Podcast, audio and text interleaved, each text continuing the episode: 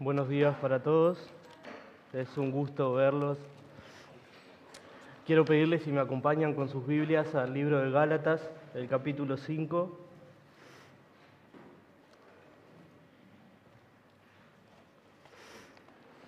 Y vamos a leer desde el verso 16 al 24.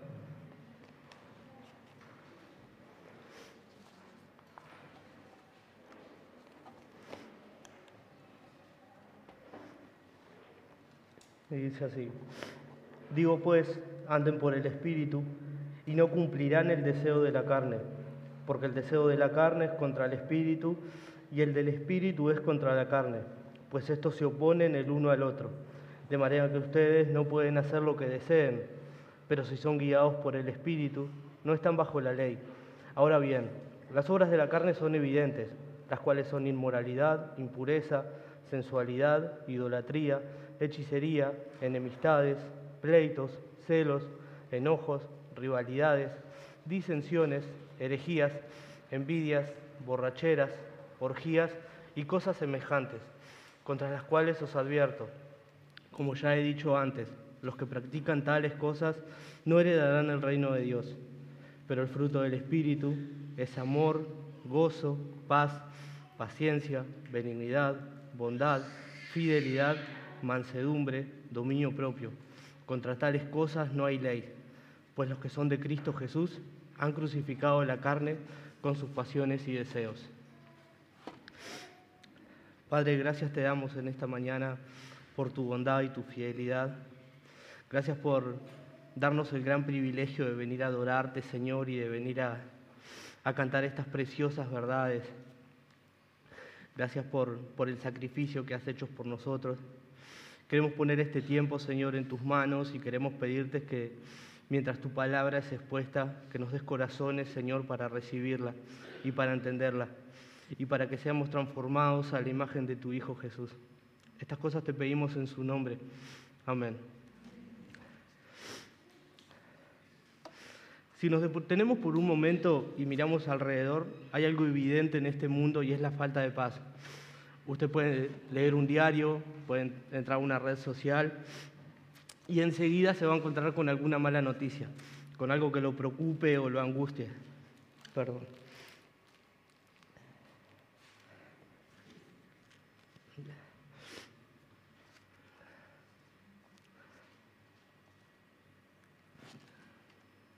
Bien. Y es que la historia del hombre no es más que una serie de acontecimientos que se repiten una y otra vez.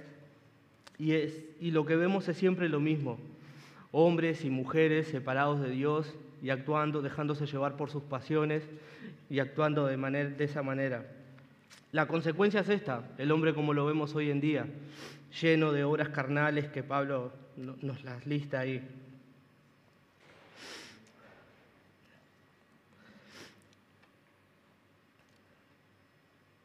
Pablo nos da la lista de las pasiones humanas y otra lista con las virtudes o los frutos del Espíritu, estos frutos que manifiestan los hijos de Dios.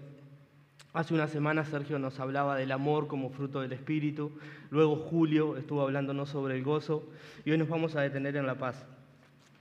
Quisiera comenzar nuestro estudio en esta mañana definiendo qué es la paz. Y podemos decir que en la Biblia hay esencialmente dos maneras en las que el término paz se emplea. Y en realidad ambos están relacionados y están íntimamente conectados. Lo primero que vemos es el término, es un término objetivo y se refiere a la armonía que viene entre un grupo de personas que antes estaban en guerra o entre dos personas. En Génesis Dios crea al hombre y vemos que todo está en armonía. Es más, Él exclama que lo que ha hecho es bueno. No es hasta Génesis 3 que el hombre peca, interrumpe esa relación con Dios interrumpe esa paz que tenía. Esa relación que antes de ese suceso evidenciaba la armonía total y la seguridad que el hombre tenía en Dios, se ve rota. El pecado viene a romper con esto y de esta manera la paz. El hombre pasa a ser enemigo de Dios. Esa es la mayor de las tragedias. Y tiene que empezar a hacerse cargo de todo lo que antes Dios le proveía. Se empieza a dejar llevar por sus deseos, por sus pasiones, y ya no hace lo que Dios estableció, sino lo que él siente. ¿Cuál es el resultado de esta separación? lo mismo, lo que vemos hoy. Inmoralidad, impureza, sensualidad, idolatría, celos, rivalidades. Y las consecuencias de eso las vemos todos los días. Pero Dios, en su infinita misericordia, decide ponerle fin a este problema y lo hace por medio de su Hijo para que podamos reconciliarnos con Él y volver a tener de esa manera paz con Dios. En el libro de Romanos, el capítulo 5, el verso 1, dice, justificados pues por la fe, tenemos paz para con Dios por medio de nuestro Señor Jesucristo. Dios envía a su Hijo a la tierra, este se hace hombre, muere en la cruz y de esta manera paga el precio por nuestro pecado, ese pecado que nos separó en el principio de Dios. Luego nos da su espíritu para que éste habite a nosotros y esto nos aproxima a Él. Me encanta cómo lo dice Juan en su Evangelio. En el capítulo 1, el verso 12 dice, pero a todos los que lo recibieron les dio el derecho de ser hijos de Dios, es decir, a los que creen en su nombre. Note usted cómo pasamos de ser enemigos a hijos. Génesis 3, el hombre peca, somos enemigos de Dios, y no es que viene Jesús y nos hace amigos, luego mejores amigos, y si todo sale bien podemos llegar a ser hijos. No, Jesús viene, nos hace hijos de Dios por medio de la fe y esta es nuestra realidad y nuestra posición en Cristo. Tenemos la confianza de que somos hijos de Dios y nuestra paz debe estar basada en ese hecho. Esto nos lleva al segundo sentido en que la Biblia habla, se refiere al término de la paz, que es un sentido más subjetivo. John MacArthur lo define en su comentario, y voy a citarlo, es la calma interior que viene como el resultado de la confianza total en relación a la salvación con Cristo. Como vimos, en este mundo caído, vivimos en un estado constante de caos. Enfermedad, problemas relacionales, problemas económicos. Y toda esta tormenta exterior puede convertirse en una tormenta interior que llegue a angustiarnos o a preocuparnos. En medio del caos, la realidad es que Cristo, que Cristo se sacrificó por mí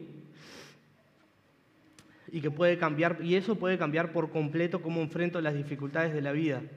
Esto no quiere decir que Dios va a solucionar todos mis problemas, pero sí quiere decir tres cosas. Lo primero, que mi problema más grande ya fue resuelto, y es que era enemigo de Dios y ahora soy amigo.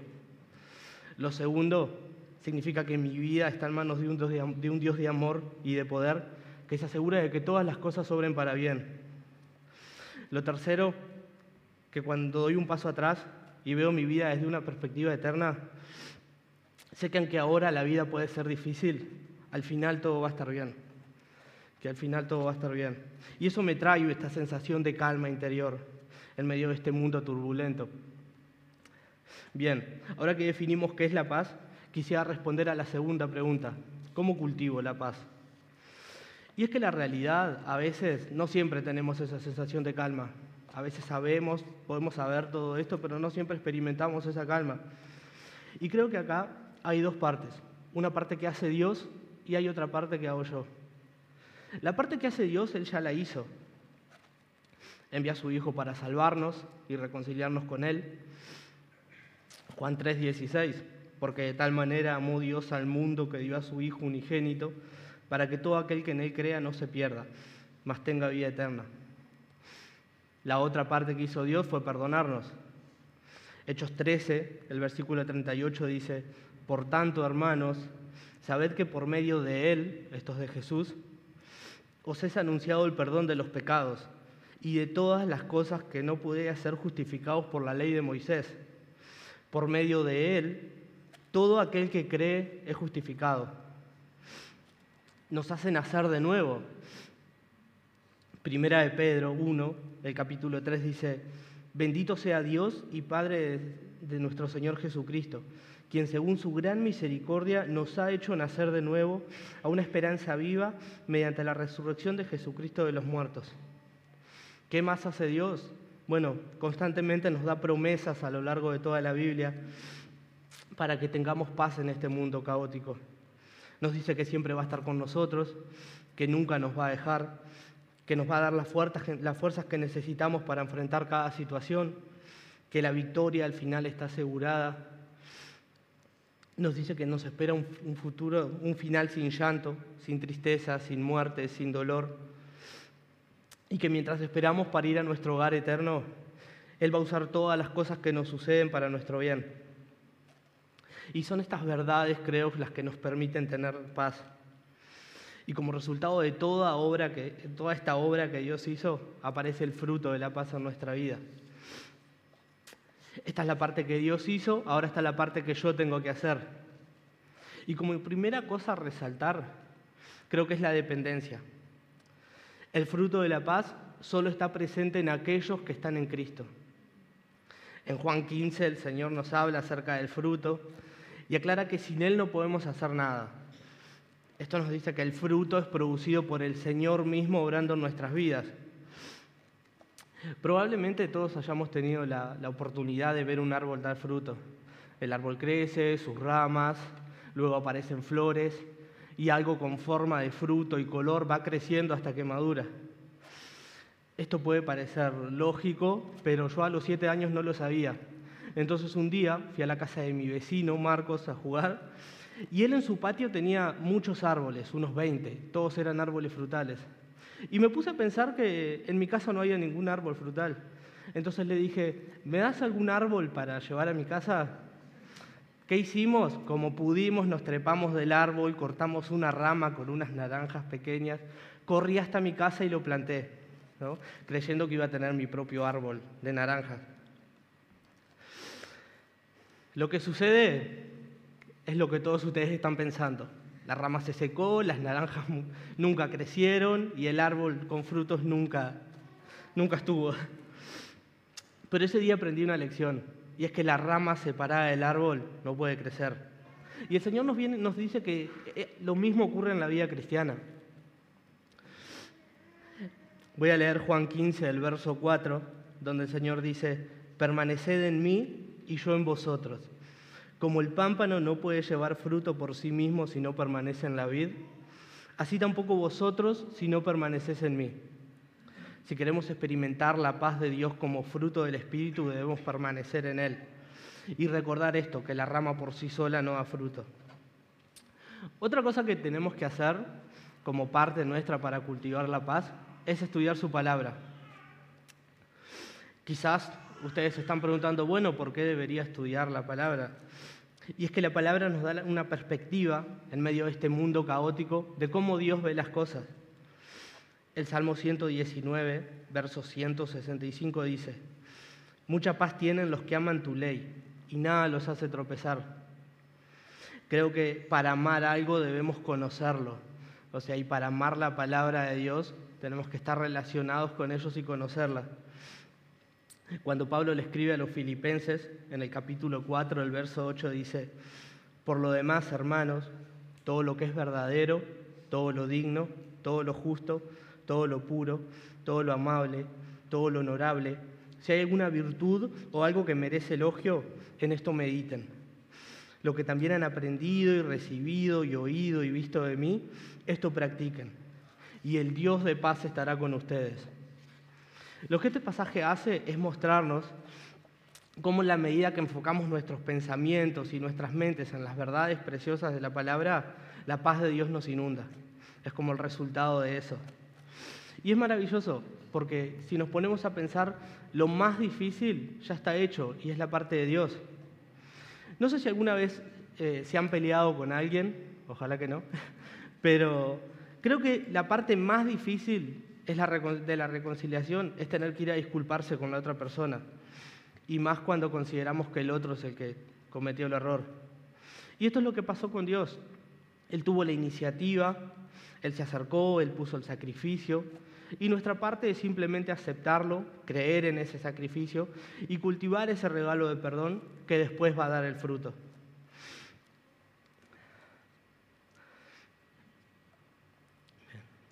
Esta reconciliación es un regalo de Dios y no la podemos comprar porque su valor y su precio es altísimo. Es tan alto que es un precio que solo Jesús pudo pagar. La paz que este mundo nos, va, nos vende es una paz barata, una paz de mala calidad, una paz que funciona por un tiempo y cuando todo está bien, pero cuando viene la dificultad, la muerte, el dolor, la escasez o lo inesperado, simplemente se derrumba, porque no tiene fundamento y porque su fundamento no es tan sólido como Cristo. Y creo que si por casualidad estás acá y te has dado cuenta que todo este tiempo has estado buscando la paz en lugares equivocados, es una buena mañana para poner tu fe en Jesús y para poder confiar en su sacrificio y comenzar a vivir tu vida con este tipo de paz. Para terminar, quiero contarles una historia que no es mía, sino de Horatio Spanford. La canción que cantamos hace un rato, Estoy bien, tengo paz con mi Dios, fue escrita después de varios acontecimientos traumáticos en la vida de él. Lo primero fue la muerte de su hijo varón en 1871. Meses más tarde, sus bienes personales fueron consumidos por un, el gran incendio en Chicago, que lo arruinó financieramente. Después de esto decide viajar a Europa con el objetivo de descansar y visitar a sus amistades en Inglaterra, pero último momento decidió enviar a su familia primero. Durante la travesía por el Atlántico, el barco en el que iba la familia Spanford fue embestido por un buque inglés y se hundió. Entre las víctimas fatales estaban las cuatro hijas de Horatio. La señora Spanford logró sobrevivir y cuando llegó a Gales le envió a su esposo un telegrama donde escribió, única salva. Horatio se tomó el siguiente buque hacia Inglaterra y durante el viaje el navío que lo conducía atravesó el sitio exacto donde se había hundido el barco anterior. El capitán le indicó a Spanford dónde se hallaba el infortunado buque. Al caer en la cuenta de que allí era donde estaban sus hijas, el Señor lo consoló con el mensaje que recibió de su esposa. Spanford descendió a su camarote y con la imagen de la tragedia en su mente y las palabras de su esposa, escribió una poesía que ha logrado ser de consuelo para muchos creyentes. Mi fe tornarás en feliz realidad. Al irse la niebla veloz, desciende Jesús con su gran majestad. Aleluya. Estoy bien con mi Dios. Estoy bien. Gloria a Dios. Tengo paz en mi ser. Gloria a Dios. Oremos. Padre, gracias te damos por tu bondad y por tu fidelidad. Gracias porque en, este en medio de este mundo caótico, Señor, podemos tener la confianza de que tú estás con nosotros. Podemos confiar, Señor, en que, en que tú has hecho la obra para reconciliarnos contigo. Podemos confiar en que tenemos un futuro asegurado, Señor, y en que, en que nada se escapa de tus manos. Padre, yo te pido que en esta mañana eh, el habernos expuesto a tu palabra produzca, Señor, este fruto. Señor, y que, y que tanto yo como mis hermanos que la han escuchado puedan experimentar esta paz, Señor, que solo tú das. Gracias te damos, Señor, por todas las cosas. En el nombre de Jesús. Amén.